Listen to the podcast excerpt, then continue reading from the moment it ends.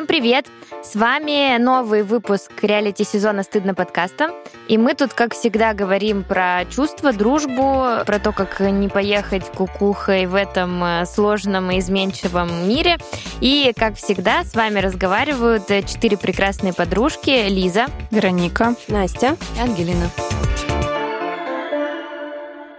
И для тех, кто только сейчас проснулся и решил послушать наш подкаст, мы — это проект э, четырех подруг, который начался сначала в одной запрещенной социальной сети под винишко, и вот продолжается уже в роли такого замечательного реалити-подкаста. Наш подкаст существует шесть сезонов, и мы успели поговорить про кучу разных тем.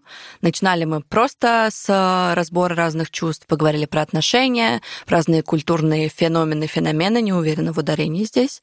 И если вы еще не чекали предыдущие сезоны, то очень рекомендую послушать их. А поблагодарить за создание этого подкаста нужно нашу любимую студию подкастов Терминвокс. Второй сезон у нас был посвящен, э, кстати, отношениям. Мы говорили про отношения с партнером, про отношения с собой, про отношения с родителями, вообще с разных сторон рассматривали отношения. И сегодня, мне кажется, мы немного вернемся к теме отношений, потому что мы будем говорить про отношения внутри пары, а именно про гендерные роли, распределение обязанностей, быт, такие важные темы. Но прежде чем мы начнем про это говорить, давайте уже традиционно поделимся тем, как у нас сегодня, сейчас, на этой неделе дела? Я могу начать. Ну, во-первых, вам, наверное, уже не сильно интересно, но я по-прежнему буду какое-то время еще про это говорить. Я не курю один месяц и шесть дней, сэкономлено 4000 денег, не выкурено 369 сигарет, и э, на два дня больше я буду жить, пока э, статистика не сильно мотивирующая, но тем не менее 4000, кстати, сэкономленных в целом, в общем, приятно. Более того, я в какой-то момент создала чатик для бросающих курить, там сейчас более 30 человек. Я уже в нем особо ничего не делаю, потому что он создался для того, чтобы люди писали, я хочу курить, сейчас умру. И мы там разгоняли, типа, держись, тебе это не нужно, тыры-пыры. Я скидывала какие-то статьи полезные, но я настолько не хочу курить, что мне даже не интересно с ними больше разговаривать. Если кто-то услышит из тех, кто в чатике, простите меня, Настя, пожалуйста. Ну. Настя-то, Настя, что Настя? Настя, понятно. Я в чате, только, господи, мне этот чат, я все равно курю, типа, но сильно меньше. Я даже не пишу в чат, что я хочу курить. Я такая, ой, господи, пойду покурю. Да, Но- нет, но это, знаешь, как бы работает для тех, кому эта поддержка правда нужна. Вот, ну, короче, ребята, супер, я всеми горжусь и собой тоже. Я хожу в зал по-прежнему, э, стала чувствовать в теле действительно силы и увеличивать нагрузку, и брать больше веса. Мне неплохо, и, ну, мне тяжело, но в хорошем смысле, но я себя чувствую такой, как бы, кач девчонкой немножко, когда я наравне прихожу в зал и со всеми э, там тренируюсь, не чувствую, что я там лишняя или что-то такое. Ну и в целом вот этот тонус в теле приятный. Ну и сборная солянка, отсутствие сигарет и спорта дает какую-то такую периодически эндорфиновую Волну? волну, да, что я сижу и такая, ебать, как все хорошо, господи боже. Потом я вспоминаю, что на самом деле вообще все нехорошо.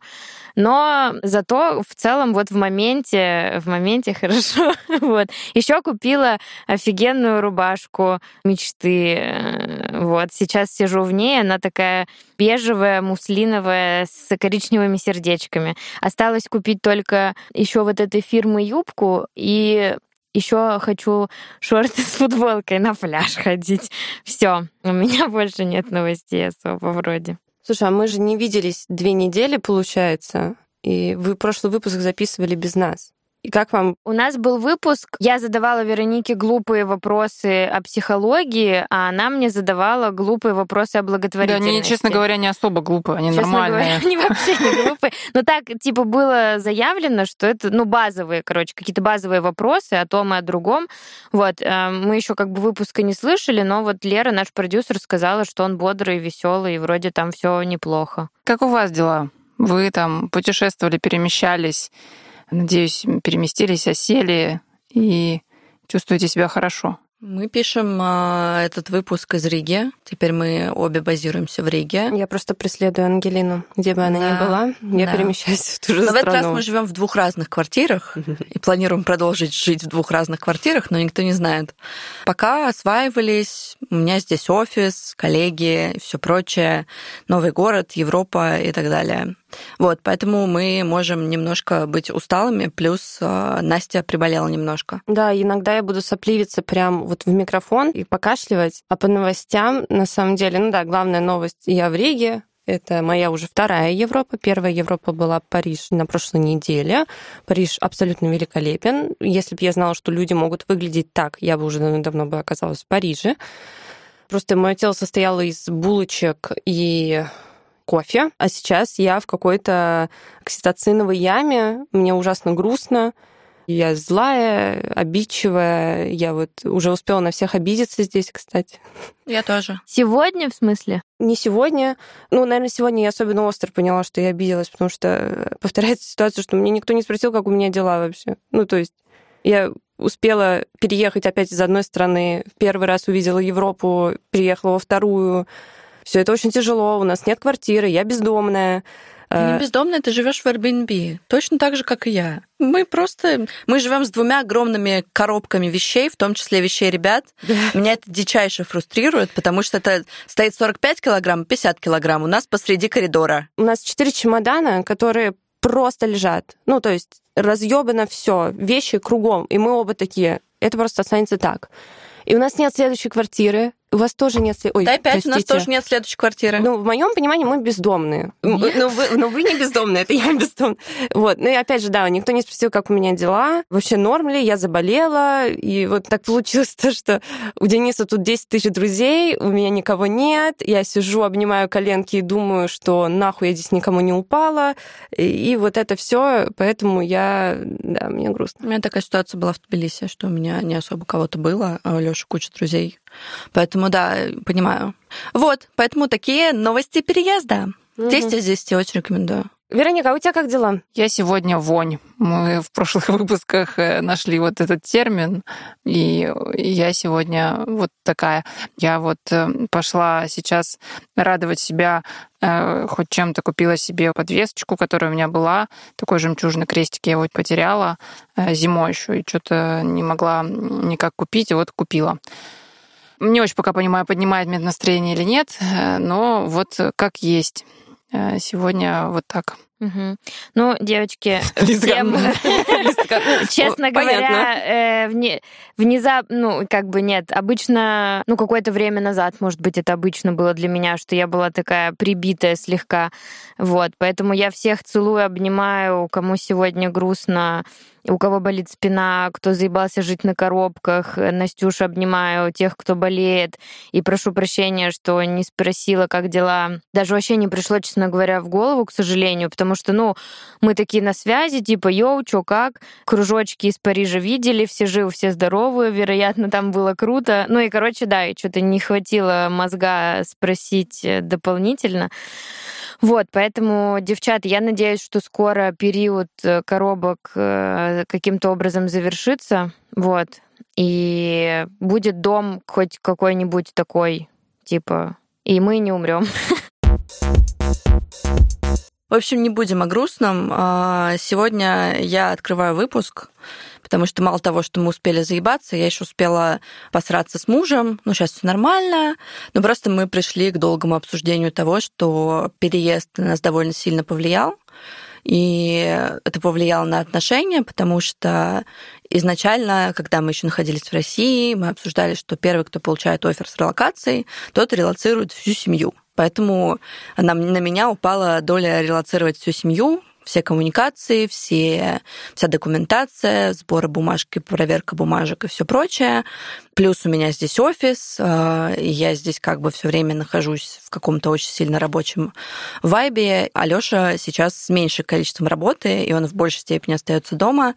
И у нас немножко перевернулась такая какая-то гендерная парадигма, потому что он сказал, что он ощущает себя периодически женой, которая прибирается, гладит, э, моет посуду и ждет мужа с работы. А я как бы иду, решаю вопросики, такая в режиме Халка. Или он меня называет альфа-женщиной, и он э, боится этого режима у меня, потому что я в режиме альфа, я иду решать задачи. Я не очень обращаю внимание на все жертвы, которые а, попутно происходят. Ну, то есть я такая, встали, пошли, вот это сделал, не сделал, почему не сделал. Ну, в общем, это очень неприятный режим, в котором мне очень хочется поддержки, но я э, становлюсь очень колючей, и мне сложно оказывать эту поддержку со стороны. И поэтому это такая немножко змея, которая ест себя за хвост, потому что мне непонятно, как мне смягчиться, ему непонятно, как себя вести. И, в общем-то, мы поняли, что как будто бы я начала выполнять роль мужчины в отношениях, и это охватило очень много сфер часто я начала ощущать, как будто мы конкурируем за роль мужчины в доме, а мне это вообще не всралось, но как будто бы эта конкуренция сама собой происходит.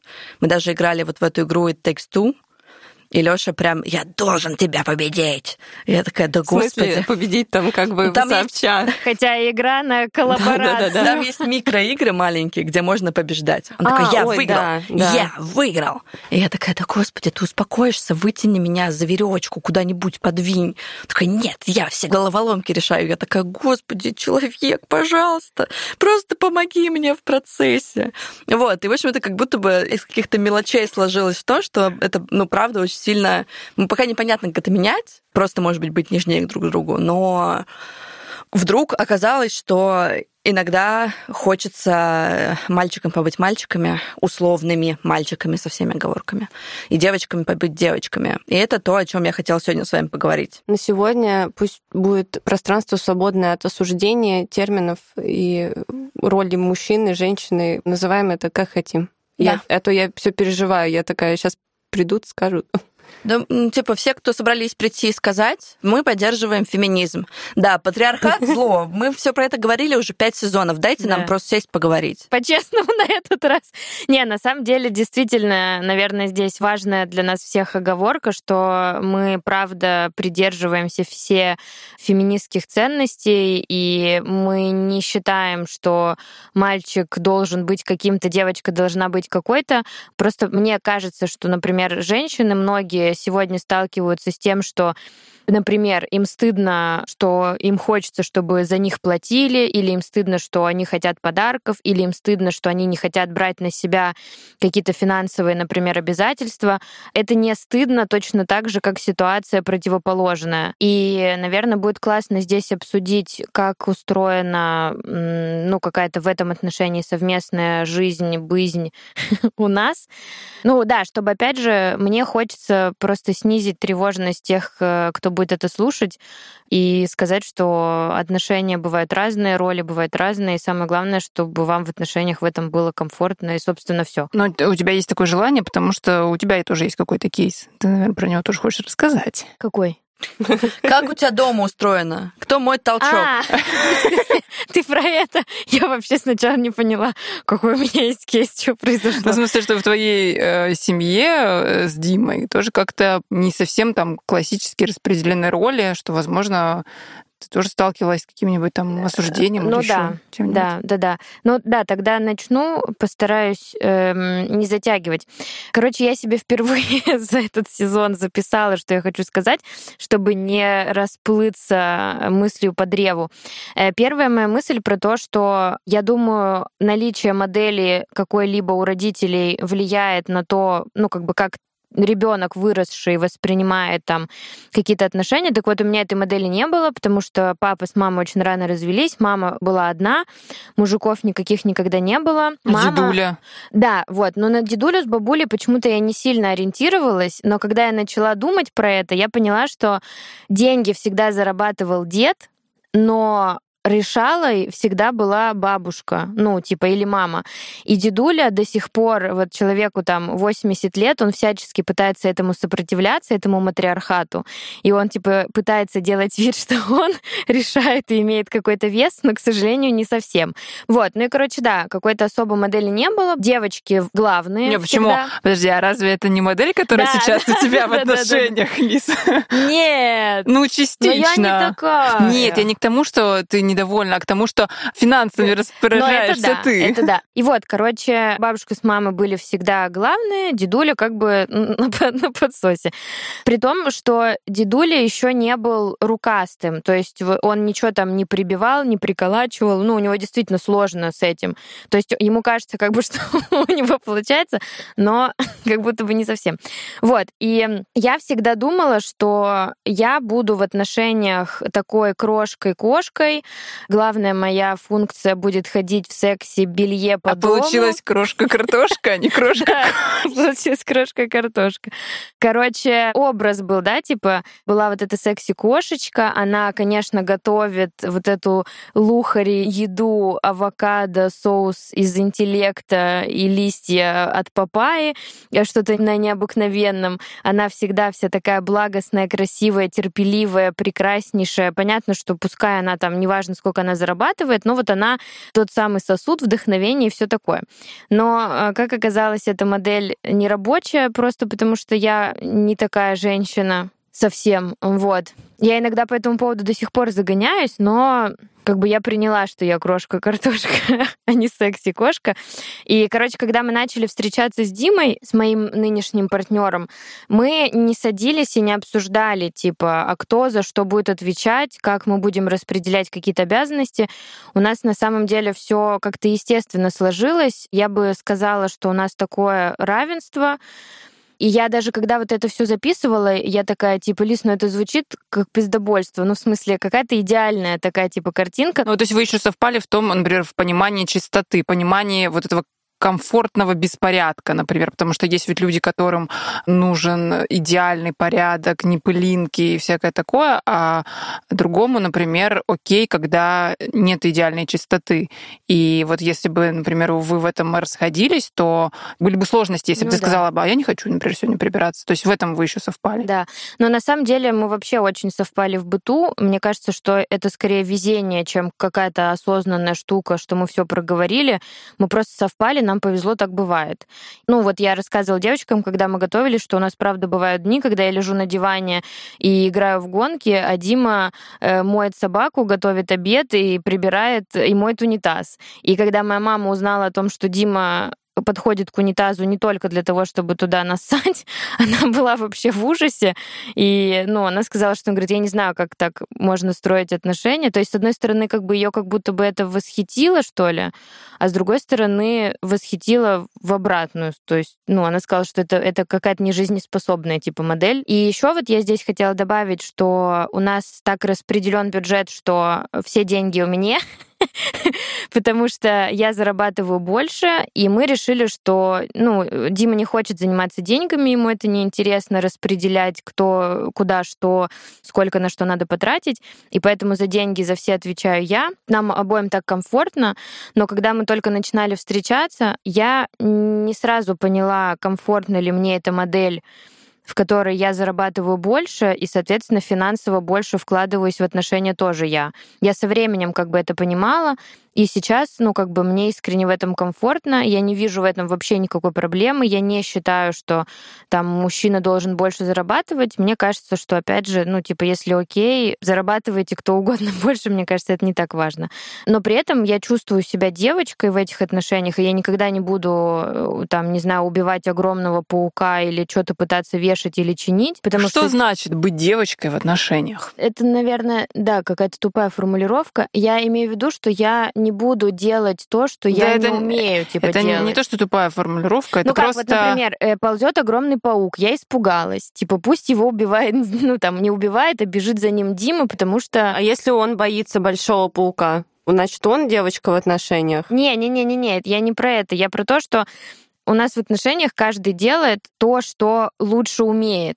Типа, например, Дима умеет ремонтировать, он ремонтирует, он даже прибирается лучше, чем я. А что значит быть девочкой-то? Ну, то есть, например, окей, в быту, в плане приборки, готовки вы разобрались, а вот что, ну там... Но я скорее про девочку имела в виду вот относительно по дому каких-то ремонтных типа штук, а, ага. что типа ну, в смысле, там... карниз отвалился? Карниз отвалился, обои отвалились, что-нибудь сломалось, пылесос не пылесосит, ну то есть вот какие-то такие вещи. Ну, то есть ты не ожидаешь от Димы, что, например, он будет зарабатывать больше, чем ты, но если отваливается карниз, то это скорее там его задача решить этот вопрос, нежели твоя. Да, да, да. Но опять же, это потому, что он просто умеет вешать карниз, а я умею зарабатывать деньги. А не потому, что он мужчина. Да, да, да. На самом деле мой вопрос был не к тому, э, типа, сама тема, она не совсем про то, кто конкретно моет унитаз. Она скорее про то, как мы нащупываем какие-то обязанности там в отношениях, какие-то задачи, и как они э, нас заставляют себя чувствовать условно. Ситуация, что, например, у меня муж убирается больше сейчас, потому что там предыдущие две недели я провела в аду, и, соответственно, от того, что он постоянно убирался, я приходила, раскидывала носки, трусы, а, оставляла стаканы, он себя чувствовал абсолютно фрустрированным, потому что я не отмечала. Его не особо печалило, что он убирается, но его печалило, что я никак не вкладываюсь вот в эту уборку, потому что первое, что у меня выпадает, если я очень занята или мне хуево, у меня выпадает уборка. Ну, в общем, типа, это же история не про конкретное действие, а про то, что если человек забирает на себя слишком много функций другого, и если у вас нет баланса, условно, если человек чувствует, что он несет на себе слишком много, возникает конфликт. И конфликт возник именно в том, что я такая полностью изолировалась от быта, я, как этот Гена Букин, после работы сажусь э, с рукой в штанах потому что у меня нет сил на другие вещи, и, конечно, это делало его несчастным. И вот именно про нащупывание вот этого баланса мне и хотелось поговорить, потому что в итоге, конечно, мы сели и обсудили, и сейчас стало гораздо лучше, потому что я такая, да, меня переключила вот в этот режим, котором я ничего не могу, я вижу цель, я иду к ней. И он такой, я не чувствую себя мужчиной, когда я занимаюсь только уборкой, и ты мне не даешь никак в процессе условно решения нашей судьбы поучаствовать. То есть для него быть мужчиной в ваших отношениях, тоже очень условно вот это быть мужчиной, это решать что-то Ну, то, что важно самостоятельно. Для... Да. Когда ты забираешь вот. у человека возможность принимать решения, это то, что я сделала. Я попыталась его изолировать полностью от вот этих каких-то визовых процессов, потому что достаточно одного человека, который бежит орет. И я подумала, что я так делаю лучше. А оказалось, что я лишила его какой-либо власти. Он такой, ну я сижу тут, что-то тыкаю, квартирки смотрю, При выбираю, этом... как, какой будет диванчик у нас красивый. При этом баланс же, он про то, что вы садитесь оба и такие, мы сейчас решим. Да. То есть мы оба мужики сейчас, и оба девчонки. И оба девчонки одномоментно. И вот этот баланс ага. порушился, и из-за этого возникла проблема. И я поняла как раз именно то, что нужно делить по возможности примерно все. И обязанности условно девчачьи, и обязанности условно мужские. Но на самом деле, как бы мы считаем условно мужскими обязанностями возможность там решать, приносить, что-то вот как бы вот какие-то добытчики. Но мы все живем в реальности, когда оба в паре работают. Да. И все знают про вот этот двойной труд, который делают женщины. И я не подписываюсь на то, чтобы после работы драть всю квартиру, готовить ему ужин. Потому что я тоже поработала весь день, и, возможно, у меня еще есть задачки. А поесть мы можем в доставке, например. Я, знаешь, кстати, подумала про что. Вот если представить ситуацию, в которой, скажем, я по-прежнему зарабатываю больше, но при этом я понимаю, что, типа, как бы у нас неравноценный вклад происходит. То есть если представить, что в отношения каждый что-то свое приносит, деньги, нежность, понимание, еда, э, чистый унитаз, все что угодно. Типа вот мы каждый что-то туда несем, и понятно, что если один человек несет дофига и начинает чувствовать, что другой не несет нифига, это, ну, как бы большая проблема, и в этом плане как будто бы, да, единственный, ну вот как мне кажется, наверное, вариант, во-первых, да, очевидно про это поговорить, а во-вторых, может быть, попробовать прямо прописать куски вот этого торта, который каждый типа заносит. То есть это звучит как будто бы не очень романтично, прагматично сильно, но как будто бы, мне кажется, если вот эти куски прописать и представить, что вот из этого складывается целый торт, и вот смотри, я несу 10 кусков, а ты 2, и вот поэтому я злюсь. И вот поэтому, типа, я чувствую там себя, не знаю, несчастной, нелюбимой, мне некомфортно, потому что, ну, как бы вот такая вот у нас пропорция, типа, получается. Мне кажется, что иногда, да, важно это прописать, проговорить. Э, возможно, этот вариант очень жизнеспособный, потому что иногда мы не замечаем, что делает партнер другой. Ну, в смысле, нам кажется, что это само собой разумеется. Он говорит, смотри, например, я прорабатывала маршрут нашего отпуска, и у меня это там занимало вот столько-то часов. Я просмотрела там вот столько-то сайтов, переписывалась там вот со столькими арендодателями. Ну, в общем-то, это тоже работа определенно. Или, не знаю, там, я тебя записываю к врачу, там, или я ношу твои рубашки в прачечную, или еще что-то. Ну, в смысле, какая-то вот эта невидимая работа, которую партнер может не замечать. Так же, как, ну, я как будто бы привожу примеры условно женских каких-то как будто бы дел, но это может быть также и со стороны мужчин. Да, причем мне еще кажется, что эти дела часто могут быть, они могут тебе нравиться вообще-то. Ну, то есть вот там, не знаю, тебе нравится ходить в прачечную, или там тебе нравится планировать отпуск, но от этого это меньшим действием ну, типа, не становится как будто бы. То есть ты все равно что-то сделал, заметил, и это тоже как бы какой-то определенный вклад. Я еще просто думаю про ситуативность, про то, что распределение обязанностей, оно во многом связано с ситуацией, в которой вы находитесь. Например, мы, как и вы, наверное, прошли через много стресса за прошедший год и за многие предыдущие, и это, конечно, активно влияет а, и на распределение обязанностей. И мне кажется, где-то я услышала эту идею, что есть какое-то вот это вот процентное соотношение, внутренние весы вот в парах, кто сколько может отдавать в текущий момент. Например, меня загнало, во мне 30%. И круто, если то, что я перестала давать, второй сможет подхватить. Как бы это сложная коммуникация. Вы постоянно разговариваете, и вы на последних каких-то своих э, ресурсах ползете.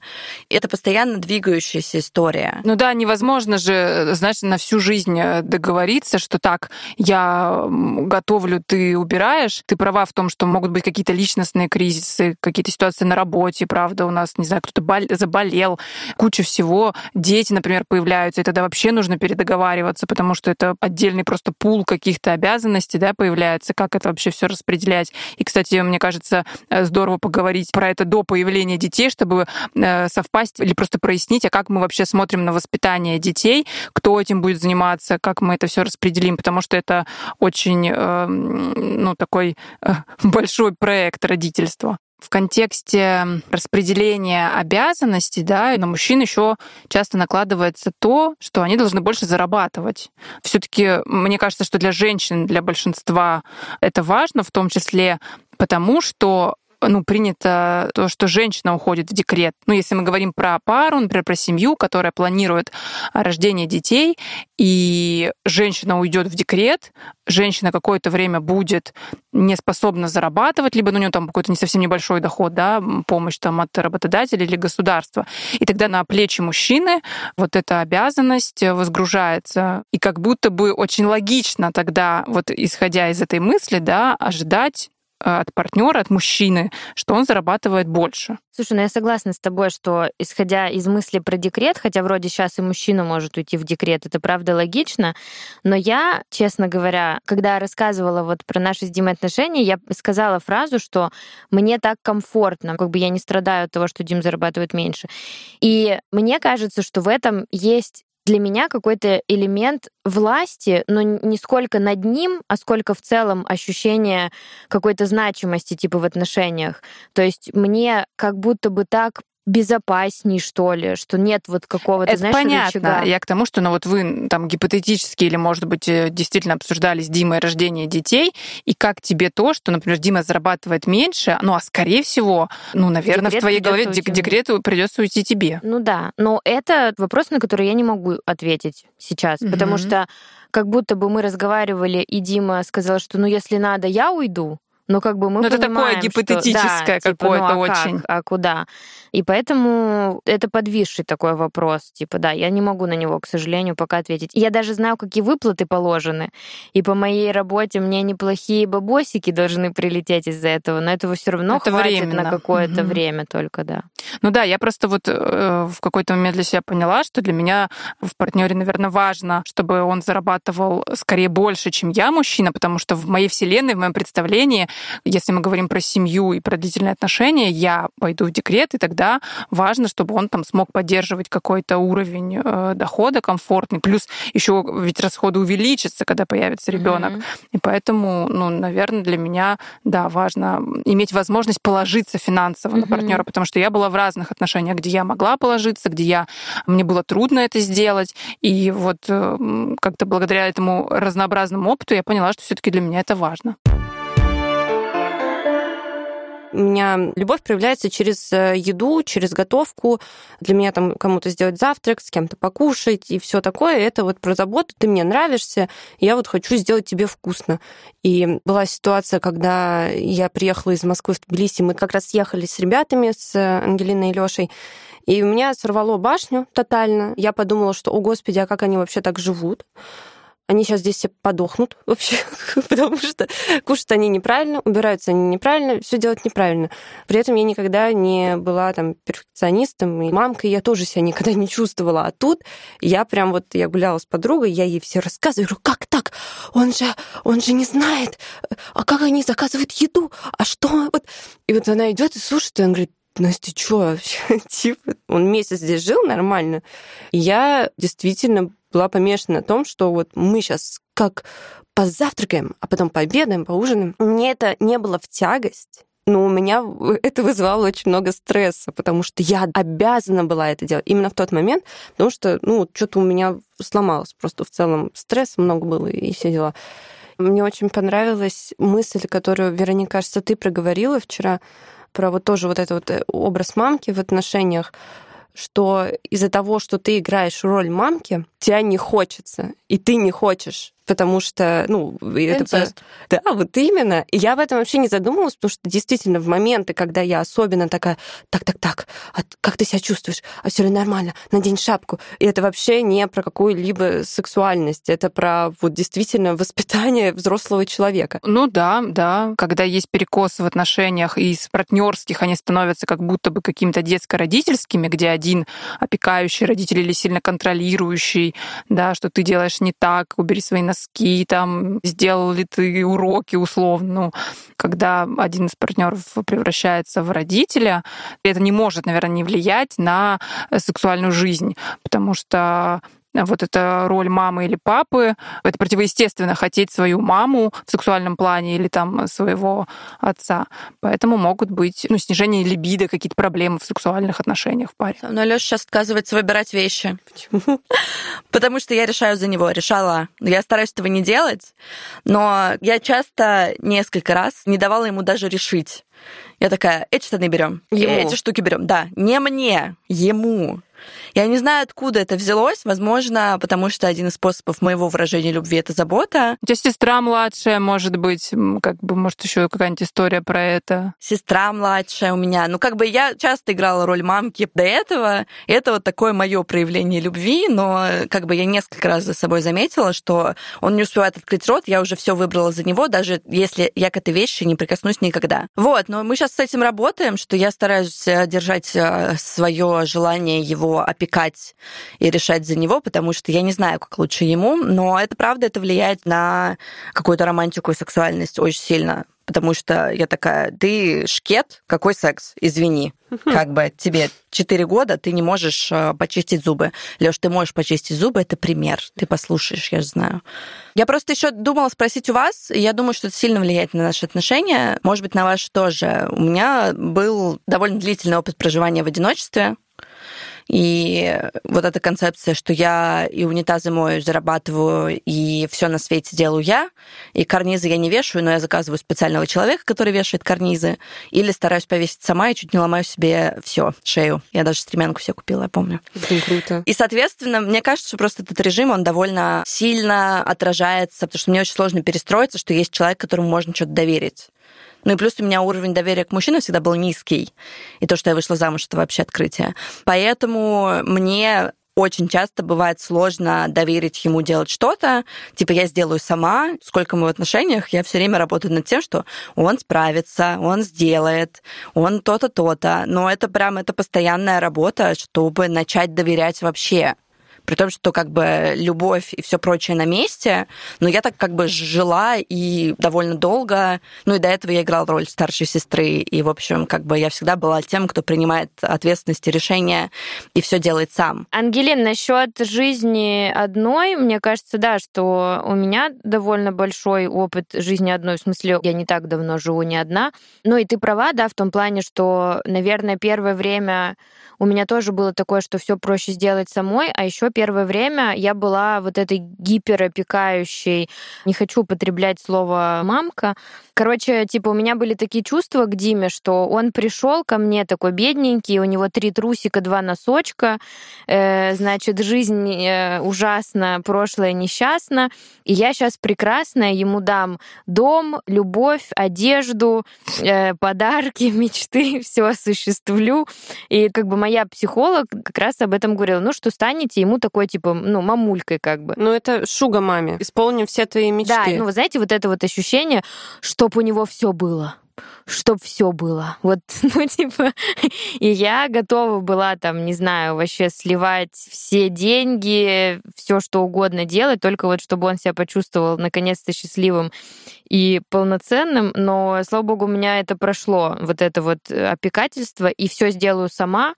И я поняла, что, ну, в целом мне бы хотелось как раз вот этого двустороннего движения, иначе без него Короче, какая-то вот эта роль не очень комфортная, да, типа, что я тебя за руку поведу ко врачу, я буду следить за тем, там, как ты себя чувствуешь, э, в чем ты ходишь, что ты кушаешь, хотя во мне это все равно есть, типа, я не могу от этого избавиться полностью, и я думаю, что я не избавлюсь никогда, но, по крайней мере, вот эту вот э, женщину дикую регулировать... Это э... очень сложно, знаете, когда вот э, у мужчины вот есть такое отношение к здоровью, к своему, большинства э, попустительское, когда ты видишь, что у него что-то болит, а он, например, ни хрена не делает, вот эту мамку в себе унять, как бы и не сказать, что типа, так, я записала тебя к врачу, тебе нужно там, не знаю, гастроэнтерологу, все, идем. Очень сложно, потому что ты начинаешь тревожиться, ну, потому что твой близкий человек, э, ему больно, он страдает, что-то еще, и ну, как бы в этот момент позволить ему самому как-то решить этот вопрос, ну, непросто. Мне обычно говорит, оно само пройдет. Сейчас само пройдет. Блин, слушай, я в позиции в этом плане, с позиции мужчины, видимо, не знаю. Ну, то есть я не иду к врачу. Я реально, ну, у меня уже рука отсохнет. Я так, блин, ладно, надо. А Денис ходит, ну, сам следит, бежит. Он с первой секунды у него кольнуло, он пойдет. И я смотрю, и меня скорее вот это мотивирует тоже заниматься своим здоровьем. Он там пошел лечить все зубы, там выдернул в один день два зуба мудрости. Я такая, ты как это сделал? А ему не надо было. Ну, в смысле, это не обязательно. Он такой, надо пойду выдерну, выдерну. И такая, ты чё? Я, наверное, тоже пойду, наверное, тоже надо.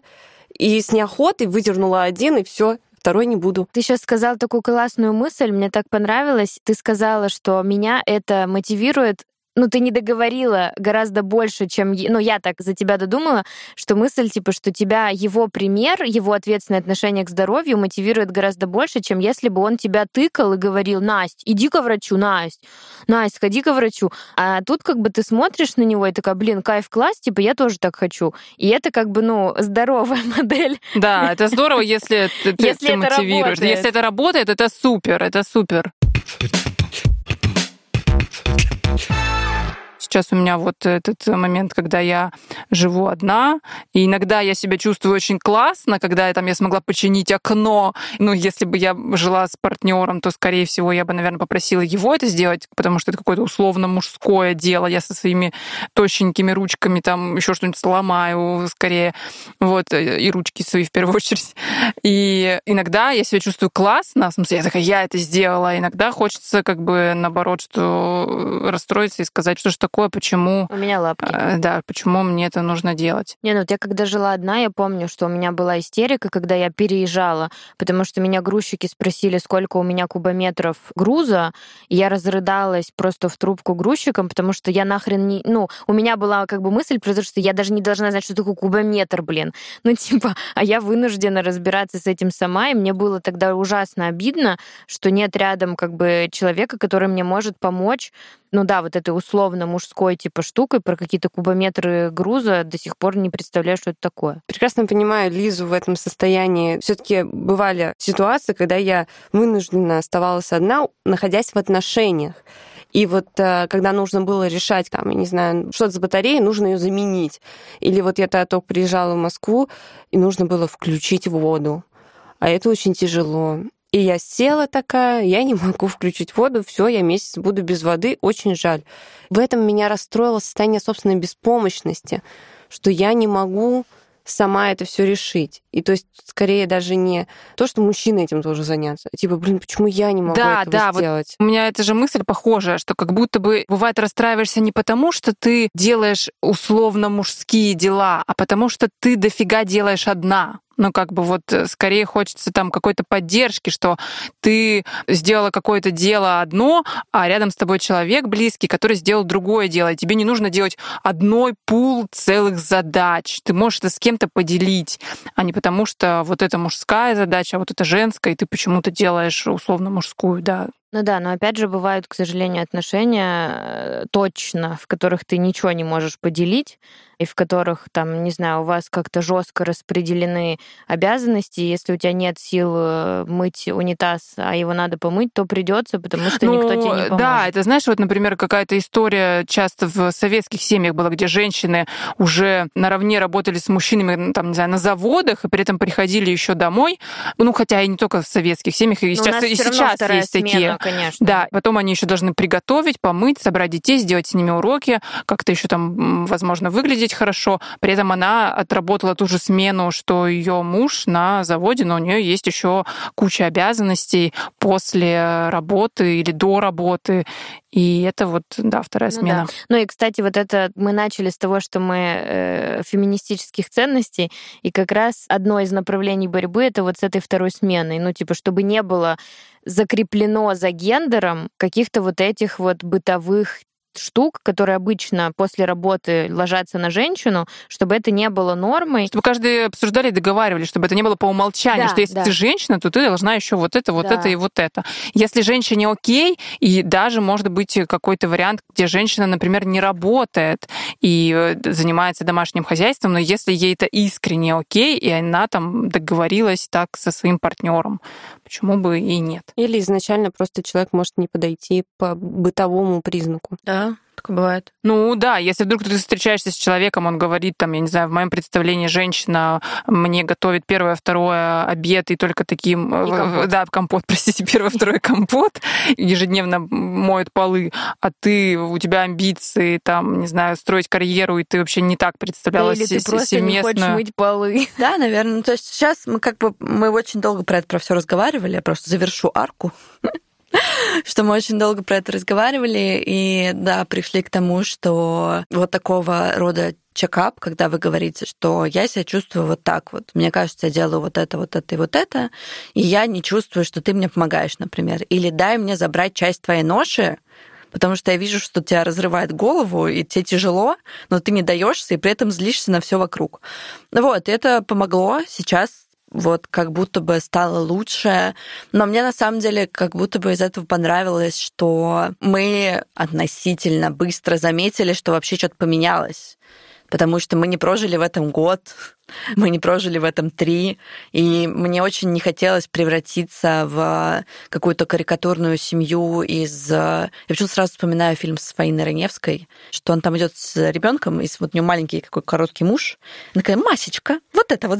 Ну, то и я прям, я очень боюсь, что мы когда-нибудь станем семьей, где я такая, все там, попку подтянула, побежал, побежал, сел, встал. Я очень испугалась, потому что он мне объяснил, как я себя вела, в его глазах. С одной стороны мамка, с другой стороны решала, а он такой чик-чик-чик. Не факт, что мы с этим не столкнемся еще, потому что у каждого есть свои какие-то триггеры, свои какие-то факторы, э, связанные с его жизнью, и по опыту тоже многое может вылезти, исходя из жизненного опыта. Но в целом круто говорить, если вы пришли к какой-то точке, где вам некомфортно. И круто, когда оба партнера готовы про это поговорить. И да, спасибо большое, что вы нас послушали. Мы уходим на небольшой перерывчик, совсем-совсем малюсенький. Мы не заканчиваем сезон, мы просто чуть-чуть передохнем и совсем скоро к вам вернемся. И с вами, как и всегда сегодня, разговаривали четыре прекрасные подруги. Лиза. Вероника. Настя. И Ангелина. И этот сезон, э, это реалити для нас э, очень важная и экспериментальная штука. Поэтому, если вы э, до сих пор не сказали нам, что вы об этом думаете, то это знак, что пора бы уже это сделать. Подписывайтесь на нас в одной запрещенной соцсети. Мы там собачка стыдно. видно. Ставьте лайки, звездочки, сердечки и все прочее. Пишите комментарии везде, где нас можно послушать. Это SoundStream, Apple и Google подкасты, CastBox, Яндекс.Музыка и другие подкаст-платформы. А еще мы выходим на YouTube. А еще подписывайтесь на соцсети нашей подкаст-студии Терминвокс. Мы делаем подкаст вместе с ребятами и очень им благодарны. А с нами работает прекрасная команда. Это редактор и продюсер Лера Кудрявцева, звукорежиссер Кирилл Кулаков. За музыку большое спасибо Алексею Воробьеву, а за дизайн большое спасибо мне, Насте Самохиной. А идею подкаста придумала Кристина Грыжановская. Ну и самое главное, мальчатки, девчатки, котятки, помните, что не стыдно даже, когда видно. Все, целуем, обнимаем, пока-пока. Пока-пока. Ура-ура. Пока-пока.